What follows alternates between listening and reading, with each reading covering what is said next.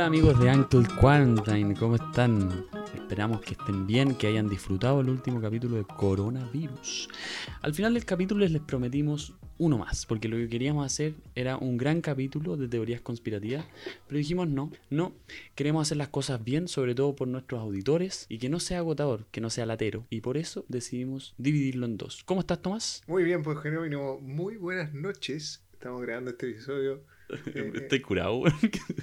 No, eh, estamos grabando este episodio de noche, estamos tomando, así que esto puede ser peligroso, podemos empezar a hablar tonteras. No, comparto con Jerónimo que, que la idea fue hacer eh, esto de las teorías conspirativas en, en dos grandes episodios para poder tratar los temas con detención y, y que tampoco se hiciera una cuestión eterna donde ustedes terminaran todos cansados, así que decidimos hacer parte 1 y parte 2. Sí, que lo disfrutaran, si de eso se trata, ¿no es cierto? Absolutamente. Y bueno, como bien prometimos, al final del último capítulo, hablaremos del Área 51 y el incidente de Roswell, Nuevo México, de 1947. Antes de seguir, ¿algún comentario sobre el torneo virtual hasta el momento? No. Está emocionante. Está emocionante. Está pero épico. Eh, No, no, en verdad. Eh, lo otro que quería comentar, bueno, no solo a ti, porque nosotros ya lo hemos conversado, pero comentarle a nuestra audiencia que se vienen muy buenos concursos. Tenemos el torneo de las series para motivar a los primeros, pero ya se vienen buenos concursos. Vamos a rifar una tele. No, no, no una tele, pero vamos a mandar a hacer un, un poquito de merchandising para merchandising, ¿cómo diría Manuel? Así, así es. Merchandise. Champions. Champions. Oye, no, Grande vamos. Manuel. Grande Manuel. Un saludo a Manuel que no nos escucha, pero saludos Manuel. Eh, Ya no escuchará, ya no escuchará. Sí, vamos a seguir con esto.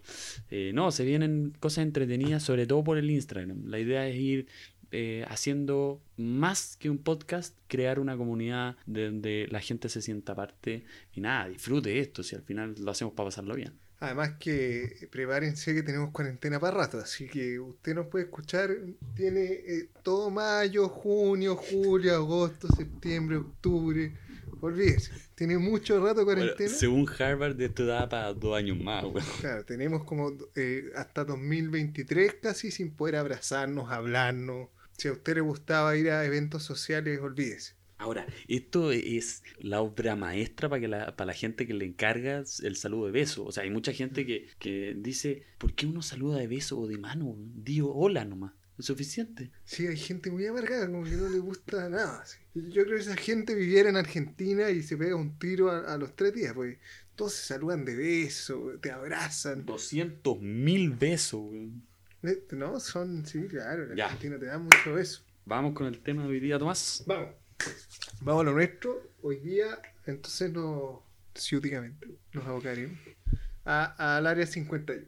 Así es, hoy día le toca moderar a Tomás, como el, el capítulo pasado me tocó moderar a mí. El experto hoy día es... O sea, conducir, ¿ah? conducir más que moderar. Ya, dale, colócate el tema.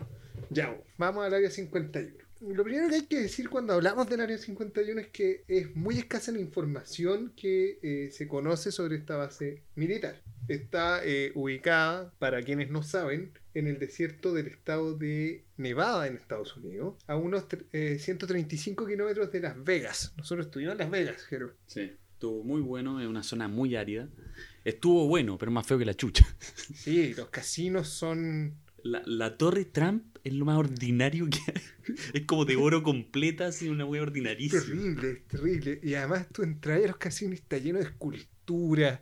Son como unos malls adentro de otro mall, donde hay otro mall, son unos malls gigantes. Como, dentro del tercer mall a- de más adentro claro, hay un tremendo hotel. O sea, hay exposiciones, lo que queráis. no, es muy entretenido. Muy entretenido. Recomendable para dos noches. Dos noches, yo creo. Sí. Sí. Una noche. Una noche. ¿cuánto nosotros? Dos Una noches noche. va a hacerlo tranquilo. Si te gusta mucho el juego, quédate una semana. Pero, pero no, no, no vale tanto la pena. Hay lugares más entretenidos en Estados Unidos. Bueno, sigamos. Se dice que el área 51 tiene unos 12.000 kilómetros cuadrados y se estima que allí trabajarían unas 1.500 personas. Otra cosa importante es que recién en 2013 el gobierno de Estados Unidos eh, desclasificó unos documentos en los que reconocía la existencia de esta base y además eh, dijo también que se había utilizado para hacer pruebas por parte de la Fuerza Aérea. Otra cosa que, que también hay que tener claro es que esta base surgió en los años 50 en pleno contexto de Guerra Fría y eh, por supuesto para probar eh, armas que supuestamente iban a ser utilizadas ante un eventual enfrentamiento con los rusos. Sabemos que eso nunca ocurrió, pero la idea era, ¿no es cierto?, eh, en una época de mucho eh, psicosis y histeria colectiva, prepararse para la guerra contra Rusia. Así es, po. o sea, bueno, ya hablamos un poquito de, de la Guerra Fría, ¿no es cierto?, el capítulo pasado, y va en la línea. Es interesante, suena, o sea, a mí me interesa el tema, me gusta. Eh, cuéntame, ¿qué tienes? Así, Bueno. sabroso, como dirían los centroamericanos. Tengo algo sabroso. Pero léelo, léelo como las noticias del Mega. Ah, Lo voy a leer como periodista. Eh, No, no como periodista, como relator de noticias. Yo tengo amigos periodistas que no hablan. se van a sentir ofendidos. Perdón, Agustín.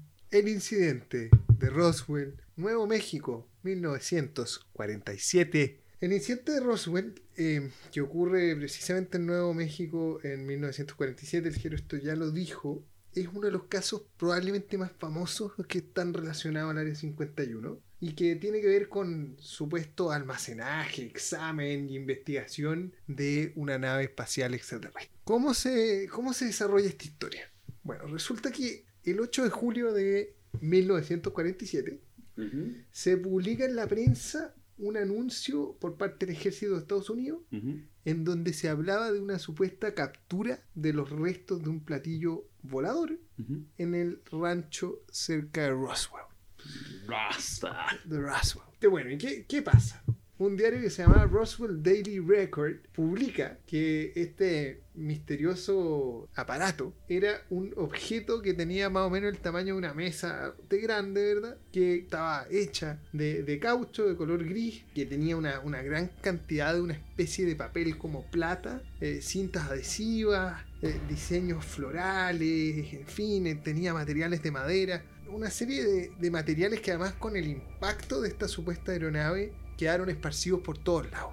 Eh, yo quiero aprovechar, voy a referirme a esto más adelante, pero quiero aprovechar de recomendar un documental que puede que todavía esté en Netflix que se llama Autopsia extraterrestre, algo así, en donde se supone, este sería un video que se filtró de las autopsias que se realizaron en, en el área 51 de los pasajeros de este platillo volador que impactó en, en Nevada, en Nuevo México. Eh, y además, en ese documental también cuentan que una persona, me parece que es una mujer, encuentra un, un pedazo de, de este metal, lo lleva donde un experto y el experto le confirma que el metal que encontró no existe en la tabla periódica, ni está en ninguna parte. Ya. Eh, Interesante. Muy interesante. Muy Interesante. Oye, eh, bueno, cuando, cuando sale este, este reportaje, decía que había un misterioso aparato volador no identificado, etc. Resulta que el mismo 8 de julio llega un alto mando del ejército estadounidense a Nuevo México y la versión cambia. ¿Cómo? Cambiaron la versión. Así, así Entonces, como. De la noche a la mañana. Y empezaron a decir que en verdad esto no era un platillo volador, sino que era un globo aerostático. Ah, hoy día me gusta el helado de frambuesa, mañana me gusta el de vainilla. Claro, es como una cosa así, como que ahora es un globo, no, perdón, no es, no es aerostático, es me- meteorológico. Entonces empezaron a decir, no, mira, este es un globo meteorológico, Muy choro porque tenía cintas floreadas. era súper bonito, tenía colores de plata, no sé. Bueno, pero y además hay otros, otros teóricos por ahí que, se, que dijeron que en verdad no era un globo meteorológico. Lo que era, era un globo del proyecto Magul, con el que Estados Unidos pretendía espiar a la Unión Soviética. Yeah. Varios informes militares empezaron a corroborar con posterioridad esta versión. O sea, en verdad acá hay un globo meteorológico, compadre. Nunca ha existido ningún platillo volador. O sea, esto es como en las Torres Gemelas. Interesante tema. Ese- ese Interesante, tema que- eh. el próximo capítulo de teorías conspirativas. Hay que, hay que encuestar si es que la gente. Como en las Torres Gemelas, que de repente cambiaban las versiones cuando recién ocurre el, el atentado. Bueno, les podemos profundizar sobre eso en otro capítulo. Bueno, otro dato interesante, Jero, es que hay un, un ingeniero que se llama Barney Brannett. Que hace- o, o no sé cómo se pronunciará. Insisto, hay que preguntarle a Solarrieta porque no, no, Benny Bennett. este, este ingeniero aseguró que, que él eh, pudo ver los cadáveres de los extraterrestres. De hecho, él, contaba que había visto uno que estaba agonizando, sollozando, estaba como en, sus últimos momentos de vida. Bueno, y, más adelante unos investigadores eh, dijeron por ahí que en verdad se habían recuperado cuatro cuerpos, otros dijeron que se habían recuperado siete, pero, pero la discusión estaba en que se había, había gente tripulando este, este UFO, objeto volador no identificado. Bueno, en 1995 un productor de televisión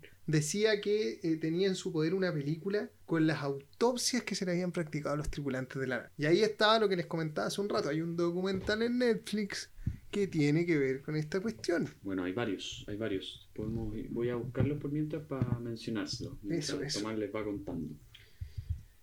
Bueno, también eh, es bien interesante un dato que, que, hay en torno a esta conspiración. Y es que se dice que un anciano de 82 años que se llamaba Jack Bennett, que fue ex miembro de las Fuerzas Armadas de Estados Unidos, él aseguraba que había esta, esta filmación y que se había ocultado por décadas, ¿ya? Porque además él decía que había visto esta grabación de las autopsias alienígenas. No solamente tenemos el testimonio de este, de este productor de televisión que decía tener en su poder los videos, sino que además este anciano aseguraba que había visto el video. De hecho, si ustedes ven el documental de Netflix sobre este tema, bueno, se cuentan varias cosas, entre ellas que, que resulta que se hicieron una serie de pruebas para poder descartar que esto no hubiese sido hecho por unos aficionados. Y se le llevó el video a directores y, y productores de cine, gente entendida en efectos especiales, entre ellos gente que había trabajado con Spielberg, o sea, personas serias,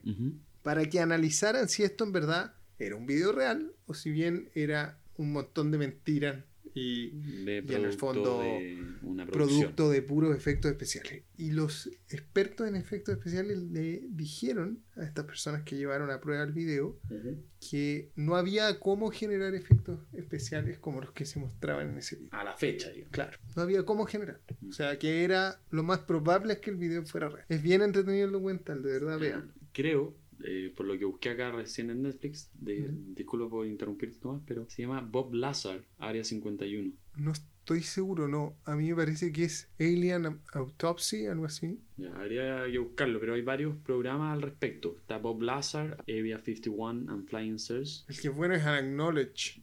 Oye, sobre el tema extraterrestre, The Arrival, gran película. Gran película, veanla. Bueno, y el último dato interesante que te traigo, Jero, existió un astronauta que era del Apolo 14, que se llama Edgar Mitchell, que aunque no fue testigo directo de Roswell, Ujú, él creía que era eh, verdadero. ujú. ¿ya? y que realmente existieron estos seres de otros mundos. Pero él además era de la opinión que, eh, eh, según lo que él contaba, decía que él había visto los expedientes secretos de los ovnis y que no había duda de que existía contacto con extraterrestre. O sea, él aportaba una cuestión adicional y era como, oye, yo tuve acceso a los expedientes ovni del gobierno y en verdad esto existe, ¿cachai?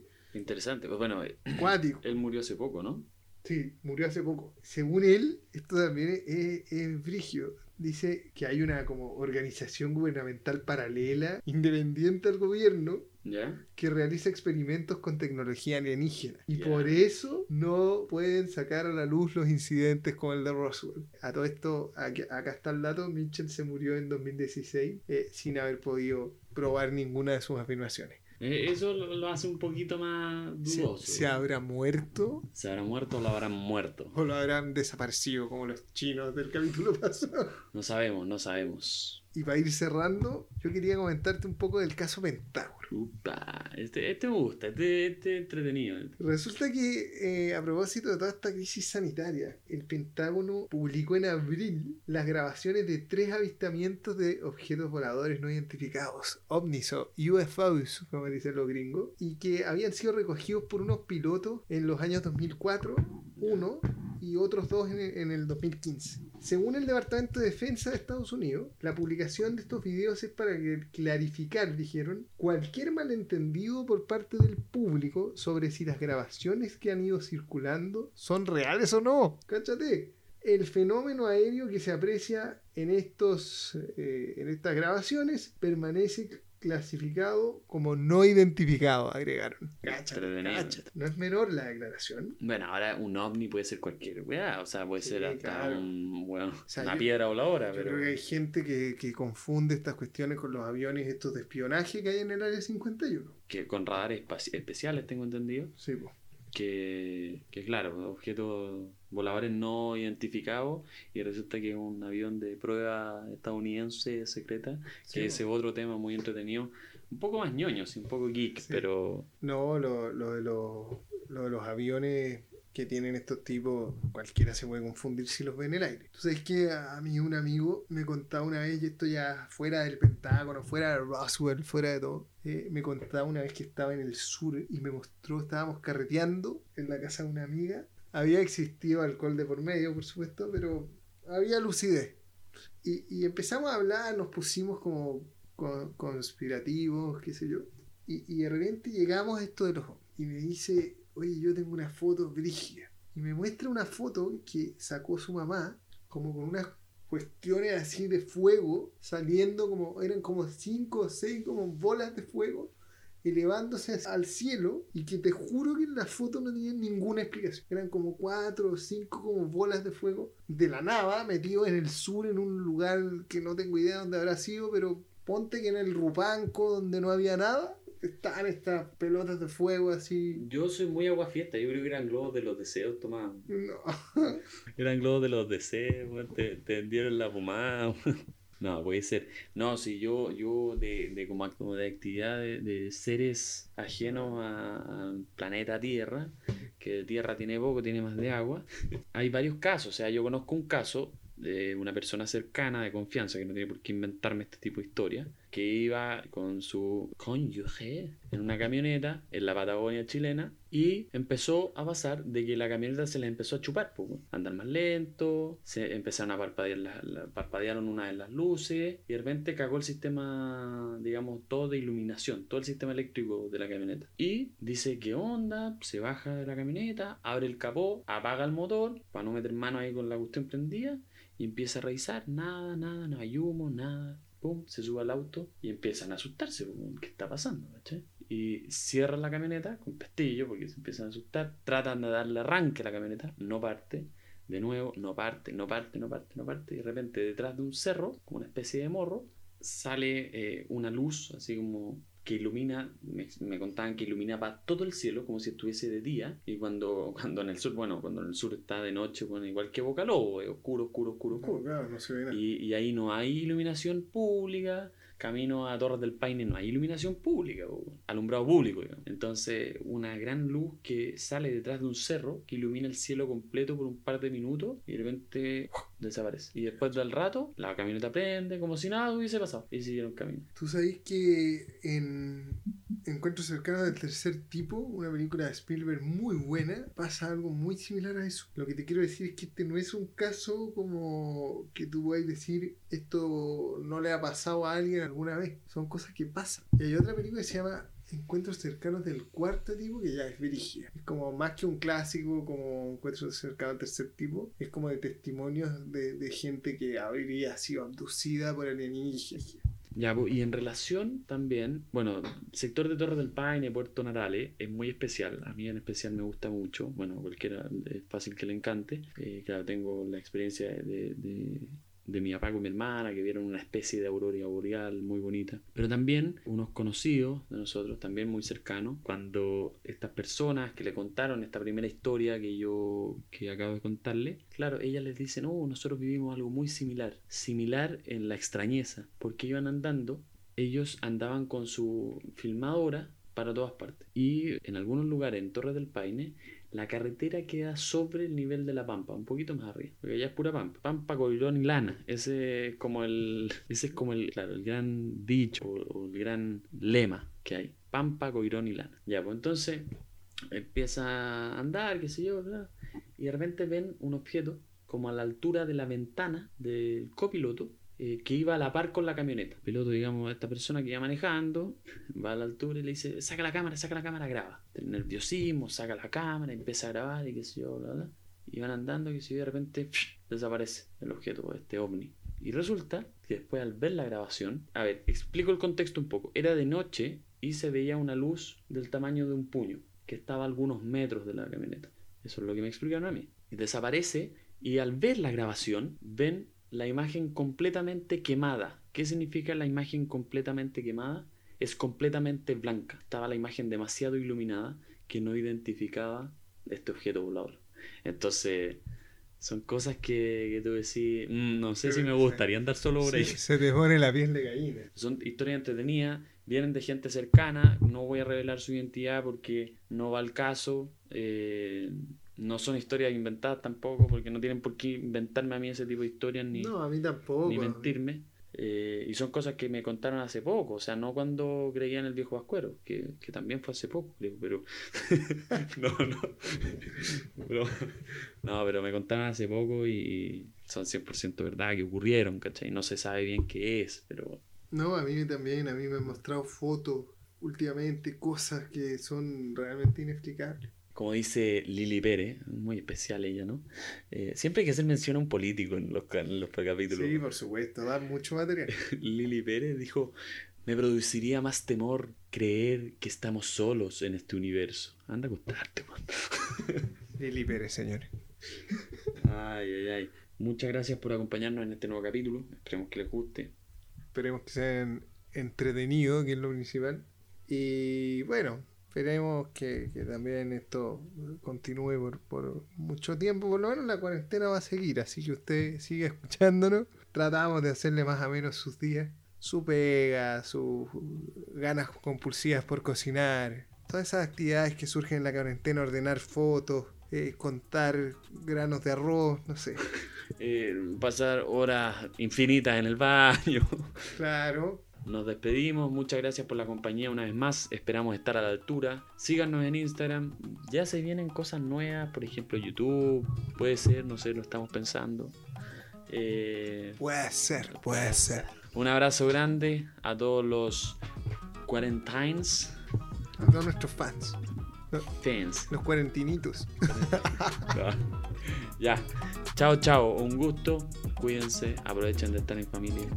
Respete para que lo respeten. Y que Dios nos ampare en un nuevo día.